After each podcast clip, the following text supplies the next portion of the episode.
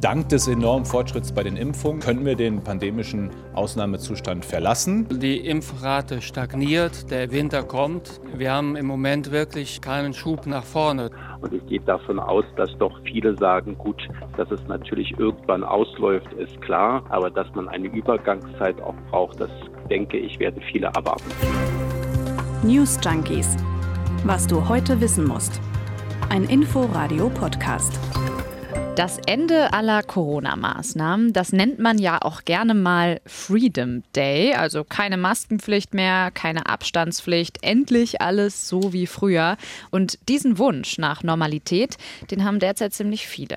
Und in Schweden, Großbritannien, Dänemark, da scheint ja auch alles wieder normal. Da haben die Leute schon vor Wochen groß gefeiert, ihren Freedom Day. Aber was ist eigentlich mit Deutschland? Und hier prescht gerade einer vor, nämlich noch Bundesgesundheitsminister Bundesgesundheitsminister Jens Spahn. Der fordert das Ende des Corona-Notstands. Am 25. November soll es soweit sein, wenn es nach Spahn geht. Aber ist das überhaupt so eine gute Idee und heißt das Ende des Corona-Notstands auch wirklich das Ende aller Maßnahmen? Klären wir heute in den Inforadio News Junkies endlich wieder mit Corona und mit Ann-Christine Schenten und Martin Spiller. Hallo. Hi. Martin, ich habe mich heute mal hingesetzt und ich habe gezählt. Und zwar, wie lange wir eigentlich schon in dieser Corona-Sache drinstecken. Oh, zu lange. Ja, 575 Tage, um genau zu sein. Also so lange ist es zumindest her, seitdem diese Corona-Notlage, also der Ausnahmezustand, ausgerufen wurde. Das war im März 2020. Ja, ich erinnere mich, das war kurz nachdem Merkel ihre Fernsehansprache gehalten hatte. Liebe Mitbürgerinnen, liebe Mitbürger. Das Coronavirus verändert zurzeit das Leben in unserem Land dramatisch. Unsere Vorstellung von Normalität, von öffentlichem Leben, von sozialem Miteinander, all das wird auf die Probe gestellt wie nie zuvor. Ja, und dieser Corona-Notstand, der wurde ja ausgerufen, damit Bund und Länder bestimmte Maßnahmen ergreifen können, die sie sonst nicht ergreifen können. Also zum Beispiel die Maskenpflicht, die Abstandspflicht, aber eben auch die Möglichkeit, in Lockdown zu gehen. Am 25. August wurde dieser Notstand zuletzt verlängert und gilt derzeit auch noch, und zwar bis eben zum 25. November. Ja, aber danach soll eben Schluss sein, wenn es denn nach Bundesgesundheitsminister Jens Spahn ginge. Dank des enormen Fortschritts bei den Impfungen, viele, viele Menschen schützen sich und andere durch Impfungen, können wir den pandemischen Ausnahmezustand verlassen in einen Zustand mit besonderer Vorsicht, etwa mit 3G im Innenraum. Äh, aber das Signal ist sehr wichtig. Die schwersten Monate liegen hinter uns. Ja, Spahn findet also, die Impfquote, die ist stabil genug, um jetzt diese, wie es korrekt heißt, pandemische Lage nationaler Tragweite zu beenden und eben nicht nochmal zu verlängern. Kritik an diesem Vorschlag kam aber prompt, zum Beispiel von SPD-Politiker Karl Lauterbach. Die Impfrate stagniert, der Winter kommt, die Fallzahlen steigen, viele Kinder sind derzeit infiziert. Wir haben im Moment wirklich keinen Schub nach vorne. Ja, und auch Berlins regierender Bürgermeister Michael Müller, der will kein vorschnelles Ende der Notlage. Die Beschlussfassung des Bundestages war für uns in den Ländern ja auch immer eine wichtige Rechtsgrundlage, ja auch bei Auseinandersetzungen bei denjenigen, die einige Maßnahmen nicht mittragen wollten, hinterfragt haben. Und insofern war diese Verabredung auf der Bundesebene für uns in den Ländern sehr wichtig. Und ich gehe davon aus, dass doch viele sagen, gut, dass es natürlich irgendwann ausläuft, ist klar, auch wegen der steigenden Impfquote. Aber dass man eine Übergangszeit auch braucht, das denke ich, werden viele erwarten. Heute treffen sich die Ministerpräsidenten der Länder nochmal bei der Bund-Länder-Konferenz und da wird dann wohl auch nochmal über Spahns Vorstoß diskutiert werden. Jetzt schauen wir mal auf die Infektionszahlen von heute. Die sprechen, ehrlich gesagt, gegen Spahns Vorschlag. Um 40 Prozent sind die Zahlen im Vergleich zur Vorwoche gestiegen. Mit Blick auf den Winter, ja, nicht so eine gute Nachricht. Und mhm. das RKI, das meldet auch, Immer mehr Menschen werden aktuell ins Krankenhaus eingeliefert. Und auch wenn sich gerade eher Jüngere infizieren, ist das ein Problem. Die erkranken ja eigentlich in der Regel nicht so schwer.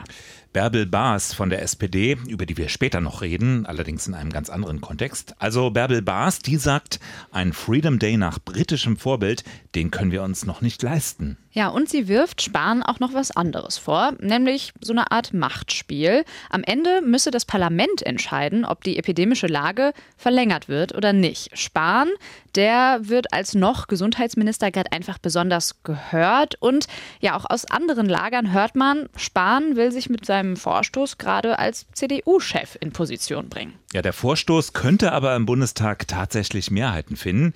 Die Grünen sagen, sie wollen, dass der Corona-Notstand nochmal geprüft wird. Und auch die FDP fordert das. Ja, wir haben ja jetzt schon vom Freedom Day gesprochen. Da muss man aber jetzt auch nochmal ganz klar sagen, den will Spahn jetzt auch nicht. Sollte am 25. November wirklich diese Notlage auslaufen, dann enden damit nicht automatisch alle Maßnahmen. Länder und Kommunen, die können eben weiterhin selbst entscheiden. Spahn hat aber eben nochmal in Richtung Ampelkoalition appelliert. Überlegt euch gut, wie wir nach dem 25. November weitermachen und welche Maßnahmen dann gelten sollten. Aber er setzt natürlich schon ein Zeichen in die Gesellschaft, in die CDU, du hast erwähnt. Mhm. Ja, aber ist das jetzt das richtige Zeichen in dieser Situation? Und äh, geht das überhaupt über Symbolpolitik hinaus? Was verändert sich denn wirklich, wenn es die epidemische Notlage, wenn es die nicht mehr gibt, die Maßnahmen aber trotzdem noch? Naja, also Bayerns Gesundheitsminister Klaus Holleczek von der CSU, der hat bereits gesagt, die Gesundheitsminister der Länder, die sind sich einig, dass unabhängig von der Feststellung dieser epidemischen Lage wichtig wäre, einen einheitlichen Rechtsrahmen zu haben, um eben weiterhin zielgerichtet Maßnahmen zu ergreifen. Mhm, vor allem weiterhin so einheitlich wie bisher. Ein Vorschlag dazu kommt von Klaus Reinhardt, Präsident der Bundesärztekammer. Der will eine bundeseinheitliche 2G-Regelung für die Gastronomie und für Sportveranstaltungen oder Partys 2G ohne Maske und Abstand. Ja, sowas gibt es ja auch jetzt schon. Also in der Berliner Clubszene zum Beispiel. Da können Geimpfte und Genesene ganz normal wieder feiern.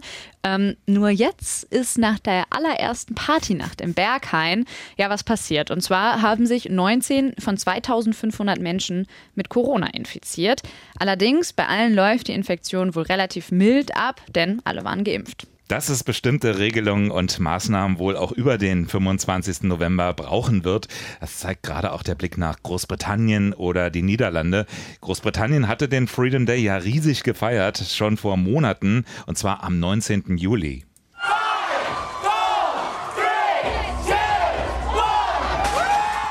Uhu, ja, Freedom Day, wir hatten es schon. Ne? Ja, mhm. und was ist jetzt gerade in Großbritannien? Mhm. Inzidenz über 400 und eine Warnung von britischen Medizinern, die wollen alle Maßnahmen wieder zurück und zwar sofort. Mhm. Von wegen Corona ist vorbei.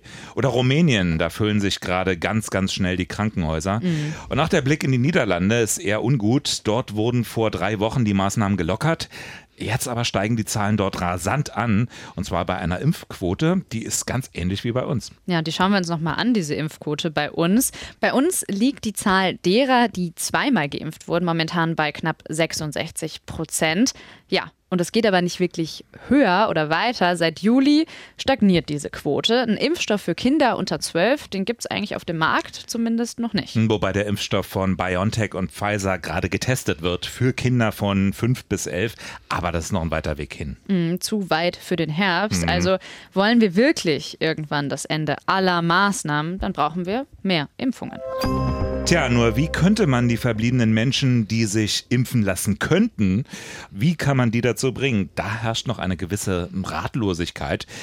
Eine generelle Impfpflicht, das schließen die meisten aus. Ein bisschen anders aber sieht das zum Beispiel in den USA aus. Ja, da schreiben immer mehr Unternehmen ihren Mitarbeiterinnen und Mitarbeitern schlicht vor, ihr arbeitet nur noch geimpft, also immunisiert.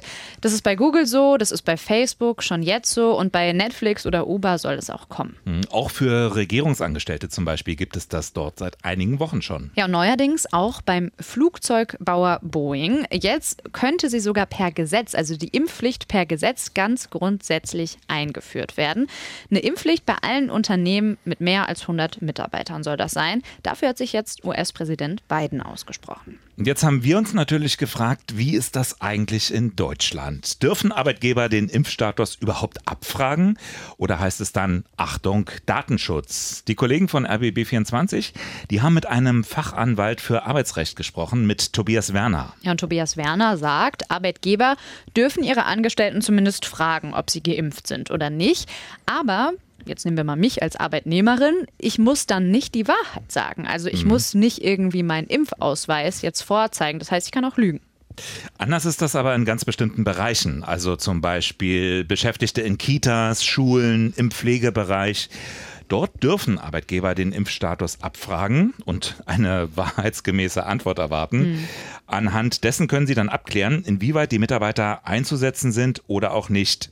Klar ist dabei aber, wenn sich ein Arbeitnehmer dafür entscheidet, sich nicht impfen zu lassen, dann müssen Arbeitgeber das grundsätzlich akzeptieren. Sie haben dann gegebenenfalls die Möglichkeit, ungeimpfte Mitarbeiter auf eine andere Stelle zu versetzen. Das heißt, im Krankenhaus kann ich eigentlich davon ausgehen, dass da so gut wie alle geimpft sind. Genau. Es kann also nur punktuell so eine Impfpflicht geben. Genau, immer bezogen auf den konkreten Einsatzort, aber eben nicht in Bezug auf das ganze Unternehmen. Ja, ähnlich ist es ja in der Gastronomie. Also der Betreiber eines Cafés, der darf ja für sich entscheiden, bei mir in meinem Café, da arbeiten nur Menschen mit 2G, also genesen genau, und geimpft. Genesen ja. oder geimpft und das gilt ja dann nicht nur für Gäste eben, sondern auch für Mitarbeiter. Genau, und wenn da jetzt einer sagt, ich will mich aber nicht impfen lassen, dann kann der nicht rausgeschmissen werden, denn es muss erstmal geprüft werden, ob dann zum Beispiel dieser ungeimpfte Kellner nicht noch irgendwo anders arbeiten kann. Ja, zum Beispiel im Homeoffice als Kellner. Nicht ganz so leicht. Äh, Im Notfall muss er dann aber tatsächlich bezahlt freigestellt mhm. werden. Oder der Arbeitgeber, der nennt einfach andere Gründe für die Kündigung. Allerdings ist das rechtlich nicht so ganz mhm. einfach. Es ist wahrscheinlich einfacher am Ende, den Arbeitnehmer irgendwie zu überzeugen. Mhm. Vielleicht mit Anreizen, zum Beispiel einer Bonuszahlung, was weiß ich, Sachgeschenken, Zusatzurlaub. Da sind der Kreativität keine Grenzen gesetzt. Anders ist es übrigens bei Neueinstellungen. Da darf der Arbeitgeber sehr wohl sagen, nur Geimpfte. Und da verstößt er dann noch nicht gegen das Gleichbehandlungsgesetz. Ah, interessant, mhm. okay. So, aber natürlich nützen uns Anreize und Belohnungen vielleicht nicht so richtig was, wenn wir sehen, die Impfquote, die stagniert die ganze Zeit.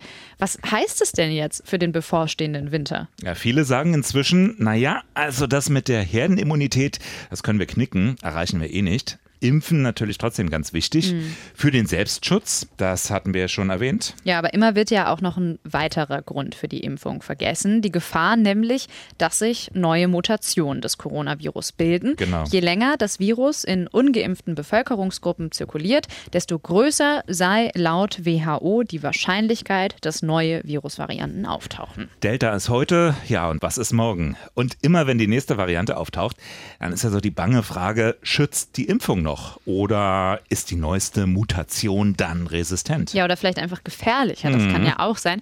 Es gab ja vor einiger Zeit Berichte über neue Mutationen, die dann eben besonders gefährlich oder sogar tödlicher sein könnten. Drei verschiedene hat die WHO bereits seit einiger Zeit im Blick. Lambda ist mittlerweile in Lateinamerika weit verbreitet. Für Aufregung sorgte vor einiger Zeit eine japanische Studie, die nahelegte, Lambda könne resistent sein gegen Impfstoffe. Andere Forscher hielten das aber für eine Überinterpretation von Daten. Mittlerweile ist es still geworden um Lambda. Das gilt auch für eine andere Variante. Mü. Wahlweise mit Y oder U geschrieben, ausgesprochen aber Mü, der nächste griechische Buchstabe, wurde zuerst in Kolumbien entdeckt. Dort dominierte sie und sorgte für die bislang tödlichste Welle. Global liegt die Verbreitung aber nur bei 0,1 Prozent. Für Schlagzeilen sorgte allerdings im August ein Ausbruch in einem Heim in Belgien. Sieben Menschen sind da gestorben und zwar trotz abgeschlossener Impfung. Die Europäische Arzneimittelbehörde, die bezeichnet Mü als potenziell besorgniserregend. Die WHO spricht noch von einer Variante von Interesse. Und dann ist da noch C1.2. Weil es für die noch keinen Buchstaben gibt. C1.2 wurde erstmals in Südafrika entdeckt, längst aber unter anderem in Großbritannien, Portugal und der Schweiz nachgewiesen, nicht aber in Deutschland. C1.2 hat die bislang größte genetische Distanz zu dem ursprünglichen Wildtyp des Virus verändert sich im Vergleich zu allen anderen Varianten am schnellsten. Oh oh. Ja, ob sich äh, da jetzt eine von diesen Mutationen, von denen wir jetzt gerade gehört haben, zu uns in einer neuen Welle durchsetzt ja. oder eine der nächsten Wellen auslöst, Tja. das kann man heute noch nicht sagen. Derzeit heißt es bei uns in Deutschland praktisch 100 Prozent Delta. Also diese Variante dominiert das Corona-Geschehen mehr als deutlich.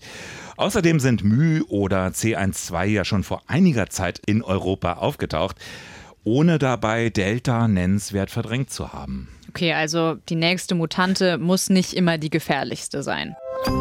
Bärbel Baas, der Name fiel ja schon mal, die kritisiert Spahn und seinen Notlagevorschlag.